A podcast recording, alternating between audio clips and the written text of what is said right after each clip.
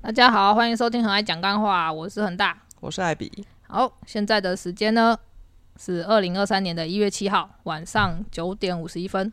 嗯，我们其实是录完就是前面一集之后，马上跟着录下一集，但是呢，不知道这什么时候会播出啦。反正反正你们不会在一月七号听到就对了。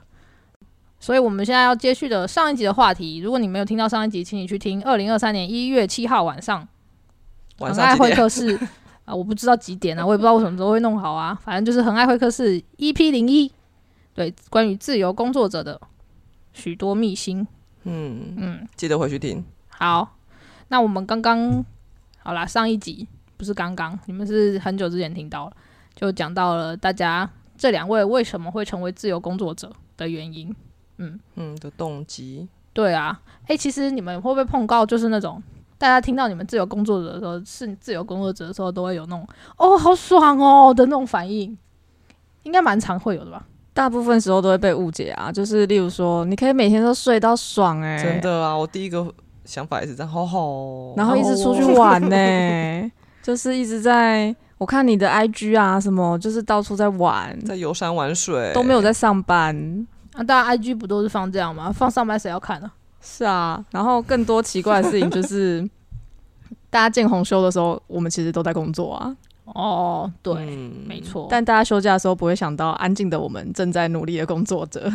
对啦，嗯，像呃上一集星星有提到说，他发了一个，例如说漂亮的海边，大家就会觉得哇，他要出去玩呢，但他其实是在那里拉琴，就那可能都只是一个我们工作的片段。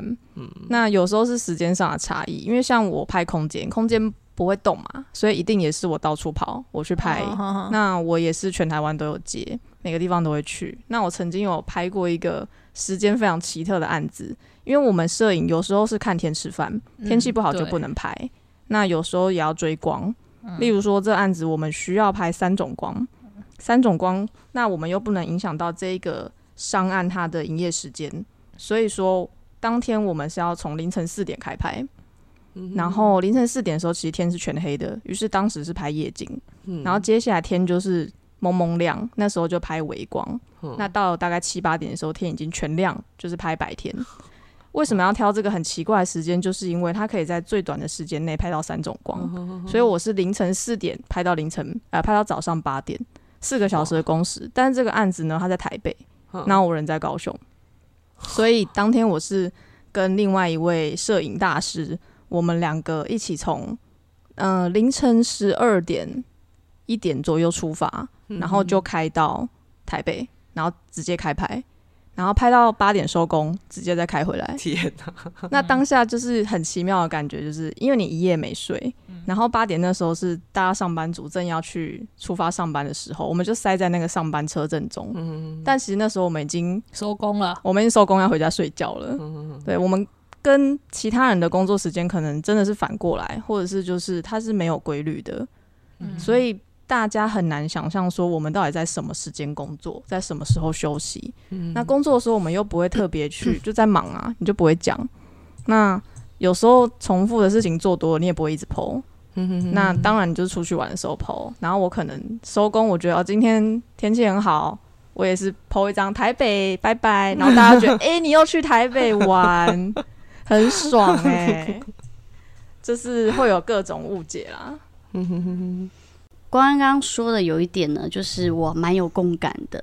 那他说他凌晨四点要去拍照，那我就一样举例一个，就是刚刚说红白场嘛，那红场比较就是比较中规中矩嘛，那我就讲一些白场比较特殊的状况，因为有时候你知道，大家白场老人家都要看时辰，对，那有一些是办在自己家里的，然后又是办在平日，因为看时间看时辰就办在平日，可是一般来说，很多人呃，举例来说，你公祭的话，很多人都要上班，你这样会没有人来，那怎么办？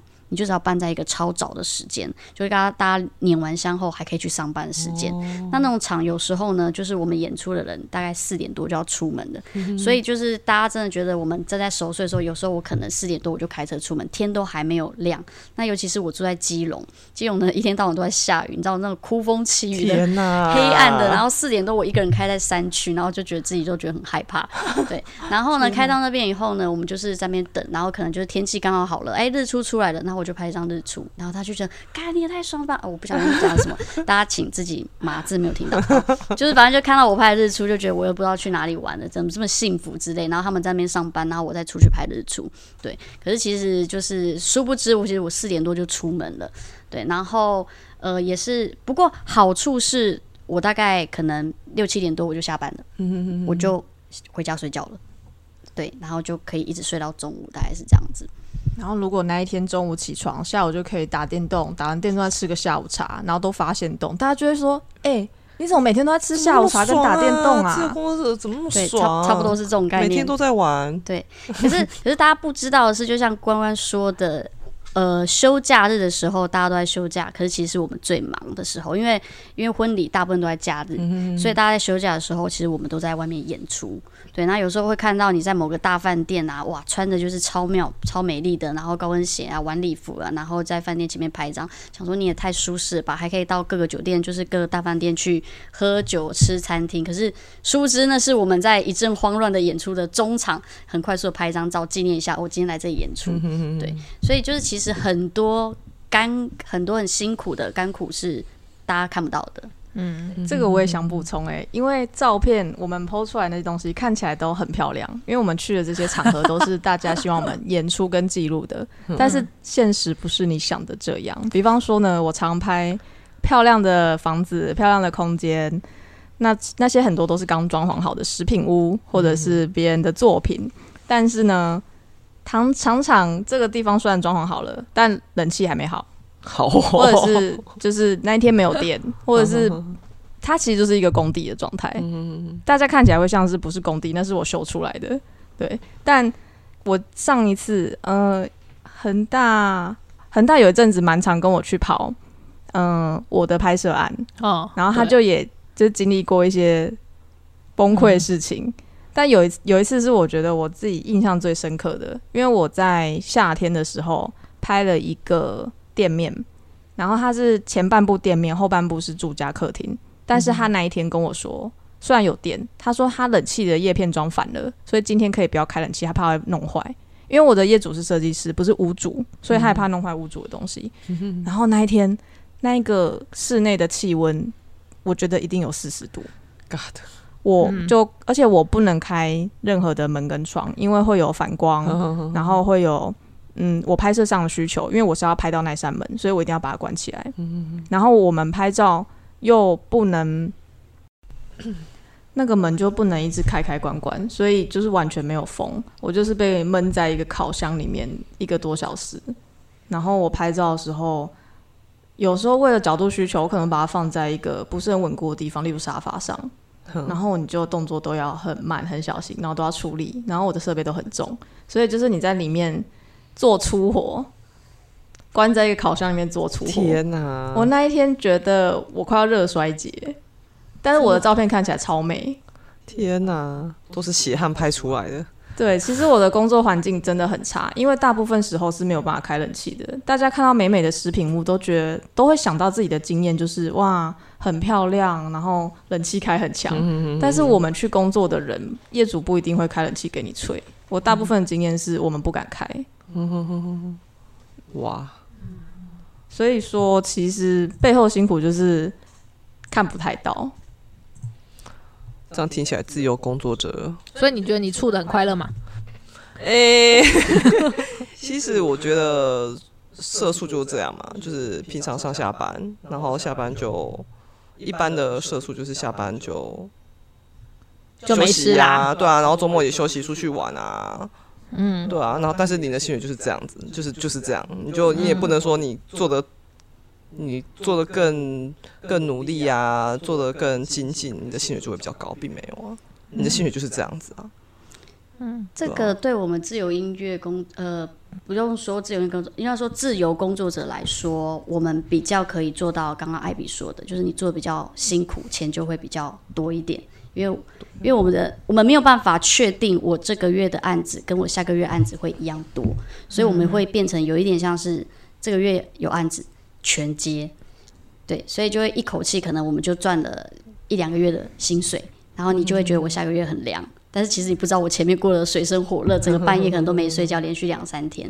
对，那我觉得还有一个呃，有正职工作者的有一个很好的好处，就是因为你们是上班族，所以我不知道是不是，可是就是就是如果你的员工出了错，可能你的上头上司可能会纠正你，就是指正你，对，那可能会被训话，或者是。我不知道严重一点会不会被裁员之类，可是我们自由工作者，我们没有上头，所以你一旦犯犯了错，就是这个案子直接拜拜了，就全权对自己扛，对你后面是没有靠山的，你就是你要自己有办法去 handle 这一切，所以你的耐压程度也必须要很高，因为每一个案子都会关系到你的成败，而且大家有可能会互相打听。就是说，如果你总是接这一个领域里面的案子，那你一个业主，你跟他有什么这个案子处的不愉快，那你就要担心说，我会不会之后都被影响？所以每一个案子你都是戒慎恐惧的，要把它做到最好，因为没有人罩你，心理压力会大很多。嗯哇！不过你遇到租上司，你也你你也也是差不多啦。好吧，可能我最近现在的工作没有租上司。对啊，我已经安逸很久。因为因为我觉得就是一定也会有听听众听星星讲说什么成败都自己扛，可能也也会有人有共鸣说干啊，我不现在就就就是这样，我现在都自己扛啊。对啊，那这个有什么鸟用？还不就是什么只会推？对啊，我觉得多少都会有吧。嗯，差别还是在我们一旦没有了案子，就是收入直接归零。对啊，这真的是差别很最大的。嗯，大家都只想到说，哎，自由工作者世界好自由。像我听到自由工作者，我第一个反应就是，好好哦，可以睡到自然醒。对啊，真的真的是我第一个想法。啊，我，但是后后后面不知道的心酸很多。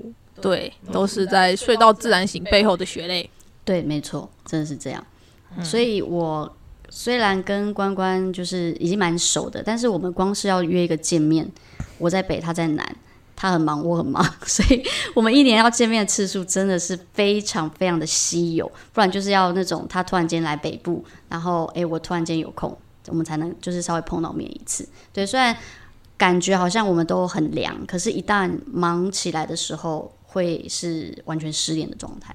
哦，我想到这还有一个算是我们的职业比较不好的地方，就是我很难去规划事情。哦，对，因为像大家可能都可以预约说，哦，我们呃什么哪一个周末我们去吃饭，还是出去露营、出去玩，甚至出国。但是在我们一定是以工作为前提的情况下，要是突然有个急件进来，我不可能说跟业主说，哎，我这周要去露营哦，我没有要接。对，但如果大家都约好了，然后你又突然就是临时不能去，就会很尴尬。所以每次大家在约的时候，我可能就会先说不要考虑我。对，你们先约，但我不确定。然后我变成我的行程都是走一个嗯打带跑的状况。对，就是很随性啦。然后我也常常突然就接到案子，然后我下礼拜去台去台北。那去台北，我就会有一些空档，我可能觉得超临时的，就就说哦，我在台北啊，谁要吃饭？那没有的话，就是自己度过这个空档。但我也不可能先规划到，然后就先去见一些想要见的朋友等等的，时间也被切得很零碎。对，我们都会秉持一个理念呐，就是随遇而安。就今天有遇到谁就遇到谁，没有遇到谁，那那也就这样子。对，对，嗯。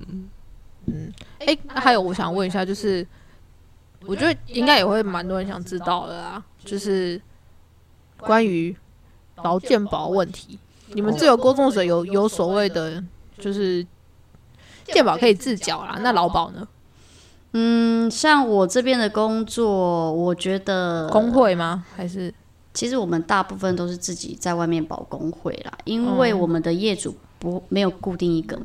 嗯，对我有可能这个月我就有三十个老板，哦。三十个业主有 三十个 case，那他不可能为了，我觉得有良心的老板，他其实会一个 case 就帮你稍微保一天的险，那是有可能的。可是很老少吧？对，老实说，嗯，我 对啊，所以这些东西就是你你必须要自己扛，嗯，对，所以你不会有公司的所谓的劳健保，这是我们的最大的缺点，所以也没有退休金。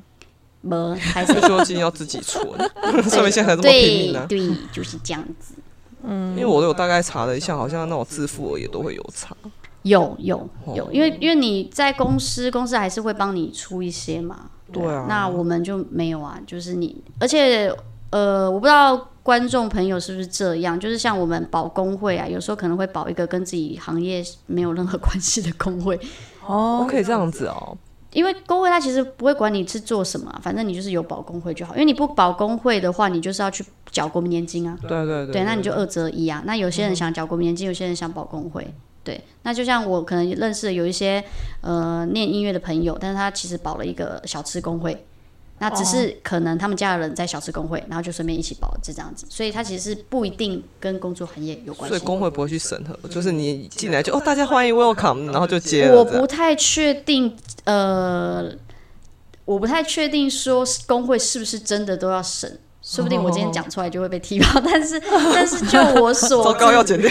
呃，就我所知道，好像没有特别会去看呐、对啊，哎、对，听听这样讲好像是哎，因为我爸妈以前是加入那个缝纫工会，然后我爸就把他的这些什么兄弟姐妹啊，因为以前、以前的哦人很少去公司上班嘛，好好好。全部都加进去缝纫工会。啊，我都没有哎、我没有工会，我也没有缴国民年所以你，之前，你就缴了一堆劳保的钱，都自付啊，我没有啊，我没有缴啊，他如果没有工会，没有劳保，呃，没有没有，个就缴国民年金，他有啊有哦他就死我可以不缴，对对我可以死对，也是有一些人就是有很多人国民年金都死不缴。我就是 我应该不知道十有没有十年吧，好哦，对，呃，我就缴健保，不然生病不能看病有点惨，所，以我有缴对健保。我我身边有一些哦朋友是这样做缴健保啦，而且我不太相信台湾政府可以撑到我需要国民年金的时候。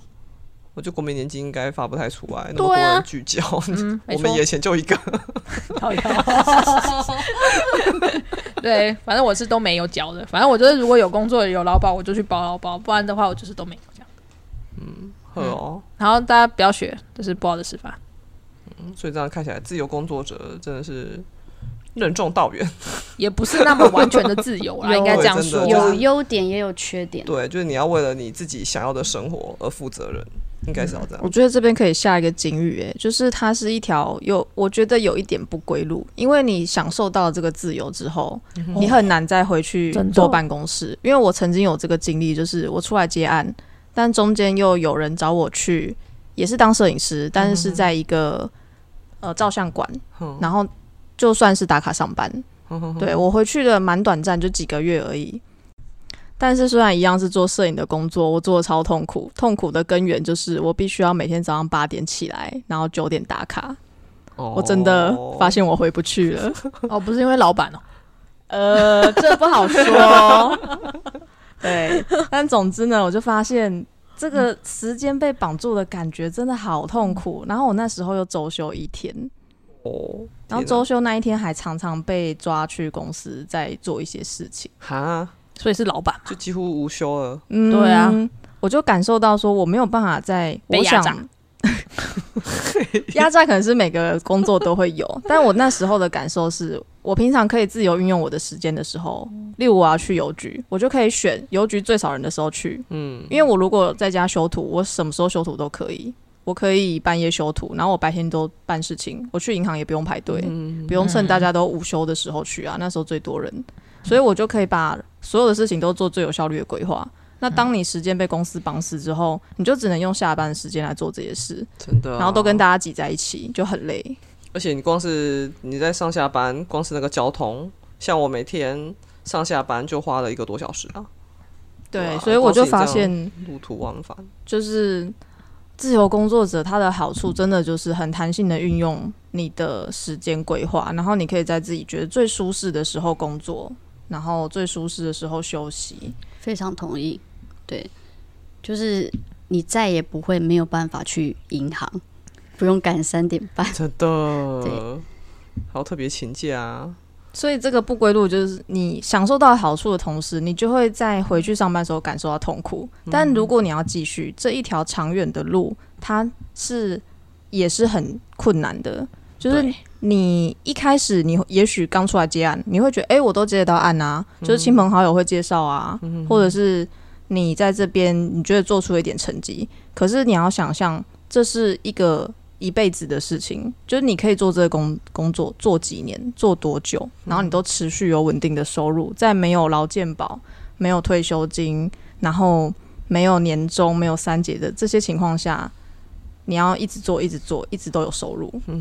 这个是非常现实的事情，不是说我觉得哦这样做好浪漫哦，然后我觉得浪漫浪漫，就做喜欢的事情耶，然后好自由哦，感觉很棒。对。我我觉得自由自由工作者呢，就是你心里要先有一个底，就是你要先确保你可以不饿死自己。然后，当然，如果你身上有背一些什么贷款的话，你要有要有能力去，就是把这些贷款这些事情都已经有办法去处理掉。嗯，然后甚至是像我，因为我像我知道我自己的工作，如果遇到像疫情这样，我就会没有工作。所以呢，我的工作我不会只让它是只有一条路。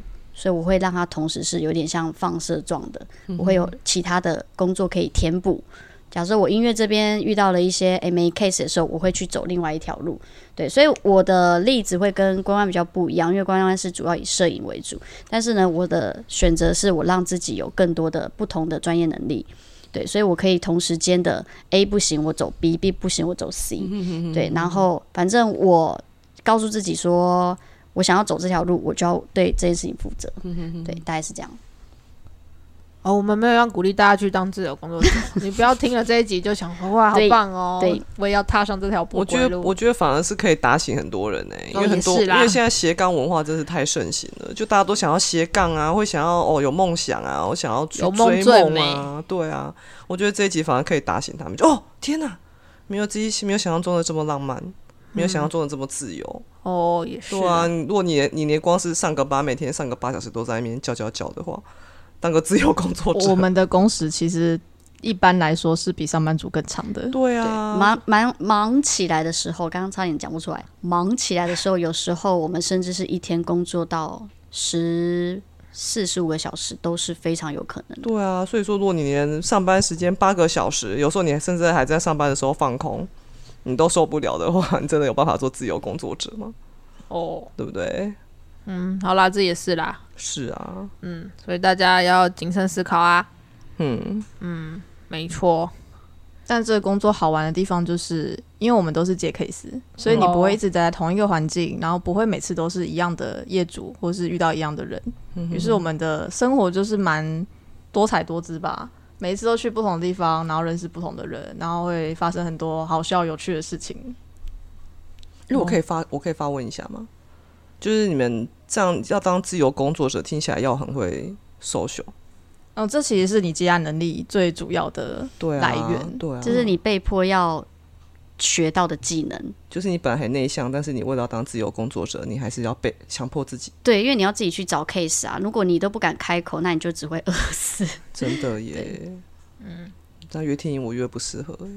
没关系啊，反正你都处这么久，你就继续处下去，是不是？对啊，你就处到退休，处到六十五岁退休，是吗？没错，我觉得这是对你来说最棒的。好哦，谢谢你哦，不客气。我做这一行有一个很好笑的事情，就是大家可能在网络上看过一个梗图，嗯，就是那个先有鸡先有蛋那个，就有一个大佬外外那个外国人在摔椅子，他就说，例如说我要先有一个什么啊，那你要先去申请啊，啊，可是我就没有这个啊，说在两个在吵架，对对对对对对，对，就是，可是你要有这个规定就是这样啊，我就没有这个，我有什么办法？就有点，我今天遇到的事情就是，嗯，你要。接到案子，你首先要有作品。那我要有作品，我要先接到案子。那所以没有没有作品的时候，我就接不到案子。对，但是我为了要有案子，我也没有作品。对，就嗯，到底要怎么开始？就是当时蛮难的。这个例子用在音乐也非常适合。哎，就是有时候业业主会想要知道说你有没有什么演出经历啊？我就没有接到案子啊，我要拿什么演出经历给你看？所以就会跟他一样的，就是一个无限轮回。所以就是会很感谢那些在你刚踏上这条路的时候就愿意给你机会的，都是我们的贵人。然后这也关系到你平常的做人。哦，也是啦，真的。我看你做的应该蛮成功的啦，不用担心。你说我吗？对啊，我哪有？对啊，我也安慰你的。好啊，几百，反正你也没有想要啊。嗯，那如果说现在有一个，你你们会觉得就是，语是跟像是，嗯，像可能很多人就会觉得说。他一毕业就想要创业，或是想要就是当做什么什么这样子，你们会建议人家是先有一些工作经验，再开始朝自由工作者这样的方式去发展吗？还是说你觉得就是 赶早点开始，早点知道结果，失败就赶快再回归正途？我想要先补充一下刚刚上一个点，就是关于 social 这件事啊，就是如果你在工作场合。就是你自己的正职，你就已经觉得 social 很累很辛苦的话，那当自由工作者只会让你更痛苦而已。因为在嗯正职工作，social 也许不是必要的，它只是让你可以做得更好。但是你做自由工作者是不可能不 social 的，因为你不 social 就接不到案子。嗯，对啦，除非你很大位。然后刚刚很大问的，嗯，对于新鲜人来说，要一出来就先试试看。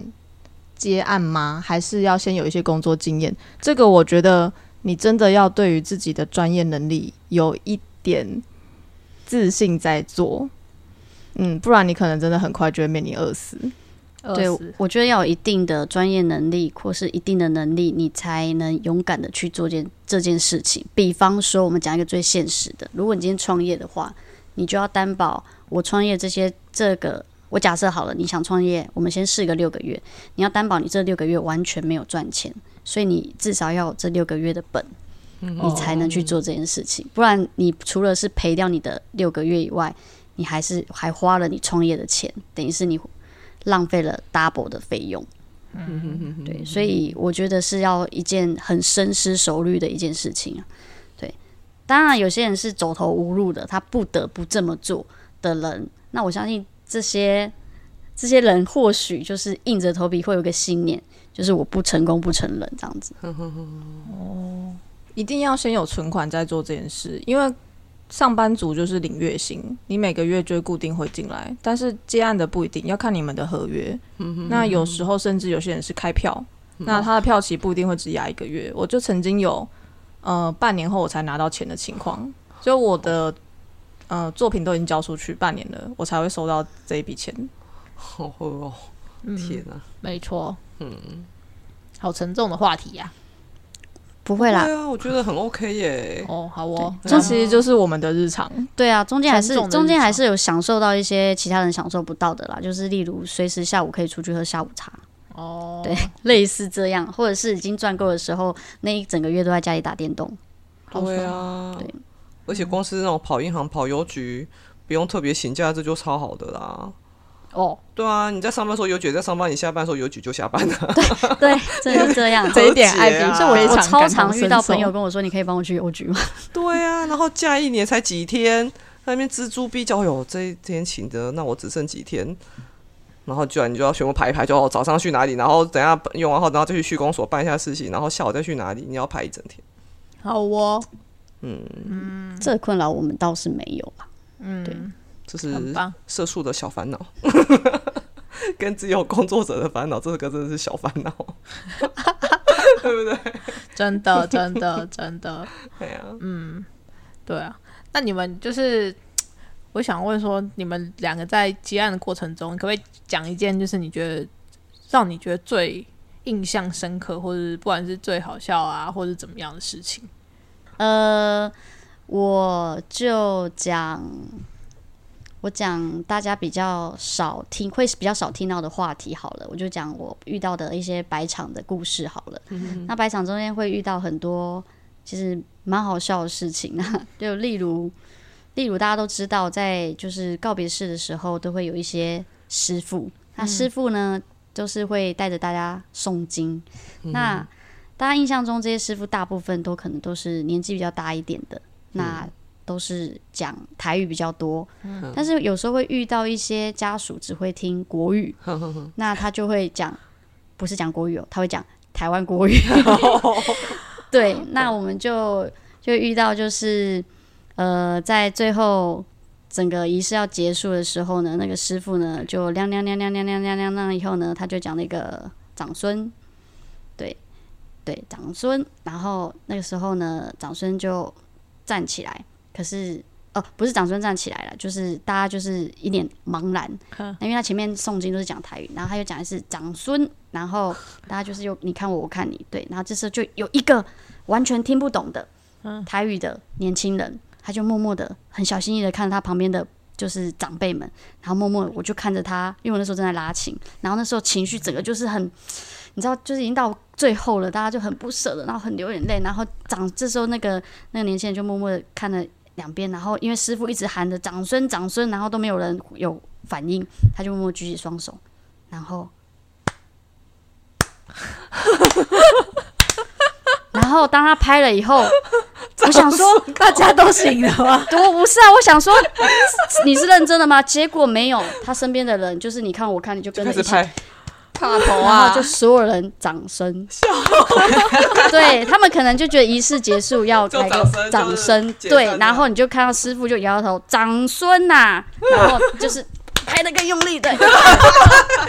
想说师傅觉得不够，因为他师傅通常都会最后不是会喊说呜哦，然后就说呜哦，对对对对，所以他就觉得跟那个类似，所以长孙，然后就一直长孙长孙，然后老师傅就会说长孙呐，长孙你来啦，你来，你过来啦，你过来，长孙呐，你是长孙有啦，对 对，大概是这样。那你们还持续的，你们都没有笑。你知道 我，你知道那表情控制，我觉得我在。这个工作行业练就了一一一脸的表情控制，你知道那时候管理大师，你知道在拉琴的时候呢，那种你是不可以太这种场合很严肃，是不可以随便笑出来。可是你知道那种东西。在他拍手那一刹那，你知道所有的人，你知道没有那个吗？抖音抖，你知道那个 内伤，然后你知道本来拉琴的已经有点楼旋了，因为很想笑，那个对对对对，然后就看弹琴那个人，那弹到他就是整个没有办法，让那个脸皱在一起，已经很好笑了。然后你大家就跟很痛苦，很痛苦，对，就是你知道真的太痛苦了，不能笑出来，对，大家会类似这样的。好，另外一个故事呢是，呃。就是我们会遇到最后结束的时候，就是会有需要抬棺的人员。对，那抬棺人员呢，就是通常都是会是一些 看不一样的公司啊。有一些公司会找一些阿迪亚来打工。对，那我们就遇到就是有一个阿迪亚，然后他可能就是刚当完当完兵回来，然后就就。一整场就在后后台，就是跟大家炫耀说，哎，他就是最近练了六块肌，很壮。对，然后呢，他就觉得等一下抬棺的时候啊，一定没问题。你们都不用，我们我们我们理论上呢是四个人抬嘛，一人抬一脚。对，然后他就觉得你们等一下前面我一个人抬，你们前后面两个人就抬。对，然后他们就大家都说，哎呀，不可能。他说，没有没有，这真的很轻。你们不知道，我现在真的练得很厉害，我还是有练重训。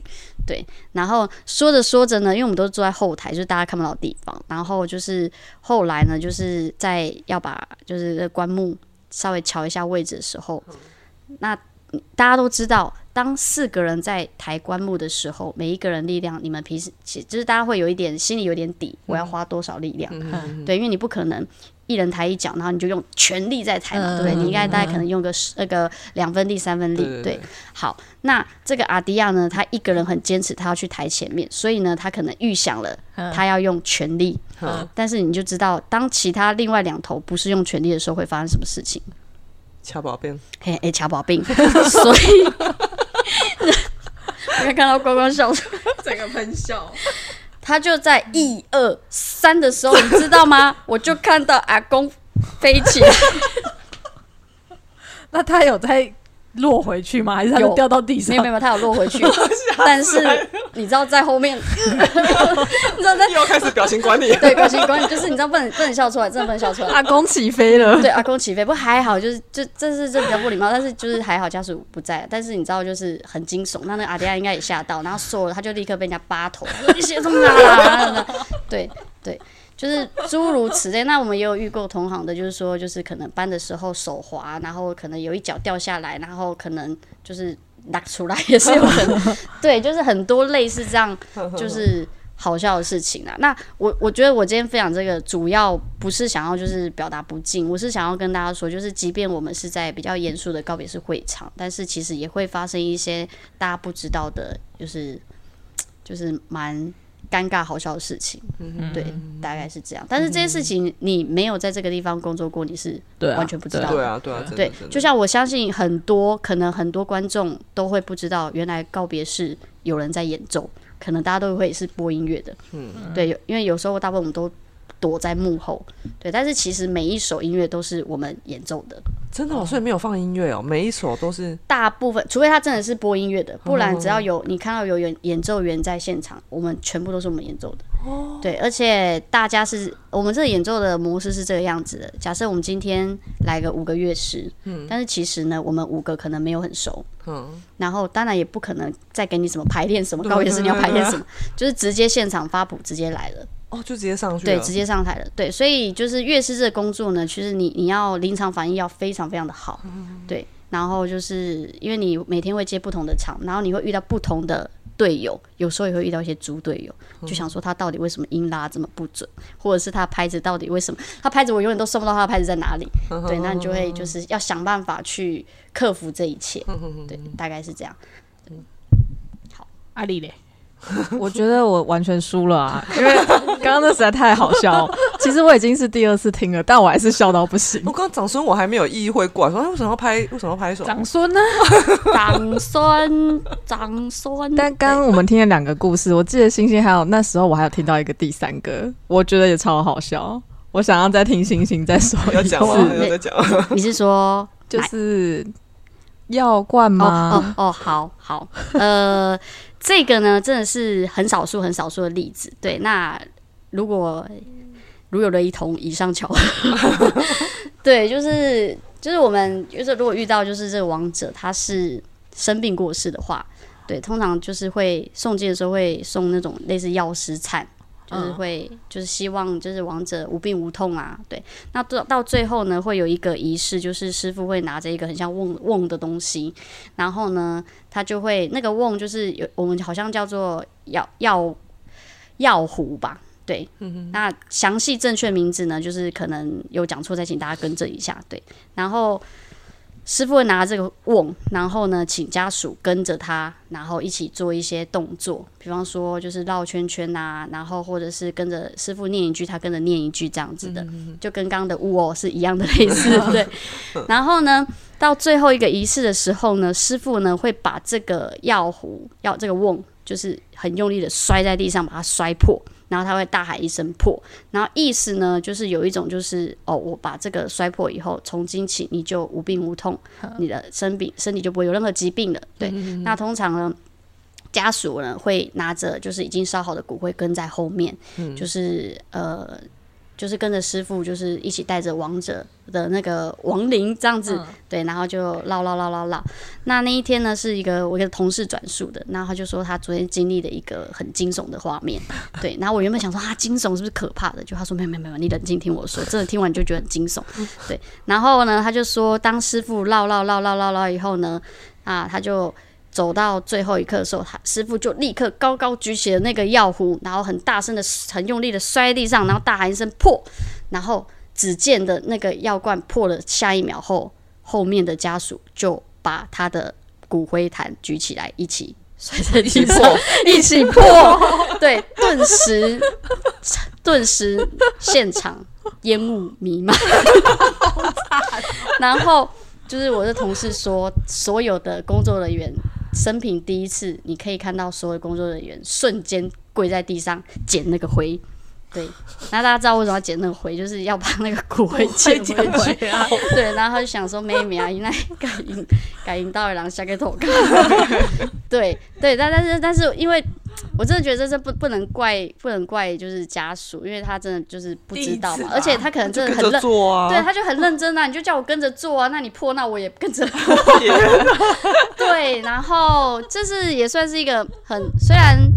到最后，我们就是土归土，尘归尘呐。但是这是也是一个蛮 蛮处理的一件事情啦。嗯对，所以就是大家顺便记得，以后不要不要跟着一起破，对，不要跟着一起破。对对对只有破师傅就好了。对，大概就是这样。所以就是最后就是大家就是把就是有稍微捡捡回去啦。对对，让这件事情圆满的完成。对，大概是这样。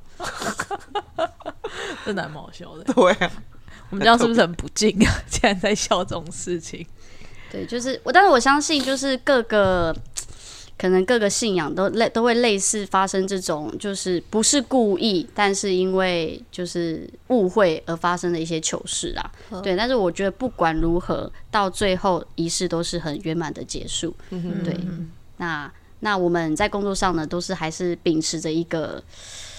就是专业，诶，专业是一定要的，就是专业的表表情管情管理，就是就是还是要秉持一个尊敬的心啦。对我们都是一直秉持尊敬的心在演奏这件事情，所以并不会因为就是比方说棺木放在我的面前，我们就觉得很害怕。因为对我自己来说，我会觉得每一个王者可能就很像你自己的亲属在前面一样，那你就是为他演奏最后一层，大概是这样子。嗯。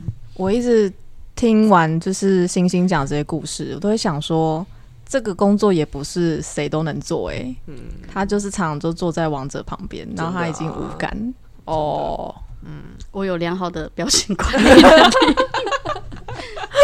对对，但是对啊，当然关安说的是没有错啦，但是我就。是八字比较重，哎、嗯对对，但是有有些人真的会会觉得，因为我还是有遇过有一些同事，就是演完一场以后就说他头很痛，然后接着他就一个礼拜没来上班了，哇，对可怕，也是会有这些啦。但是我我个人是秉持着一个，就是每一个人都是我的长辈，或者是每一个人都是可能我们的亲人，就大家都是人类，对，所以我比较属于我记不，我不会讲那句话。对对对对，谢谢，这样大家知道我台语其实也蛮烂的。好哦，真是长知识啊！啊，不是啊，听到知识？表情管理吗？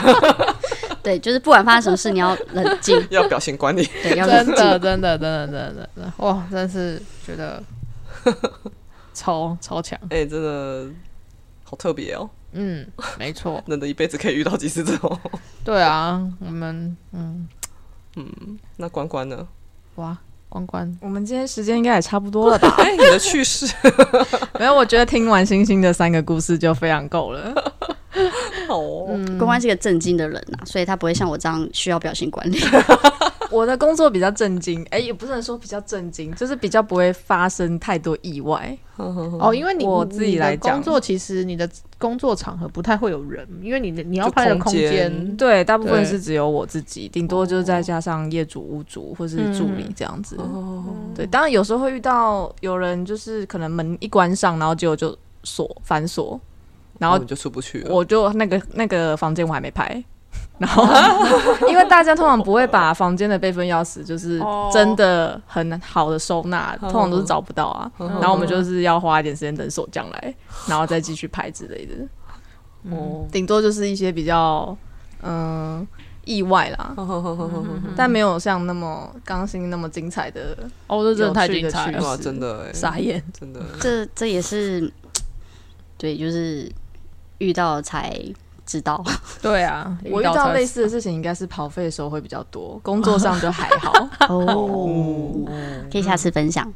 对，废墟的话题就也许下次再说。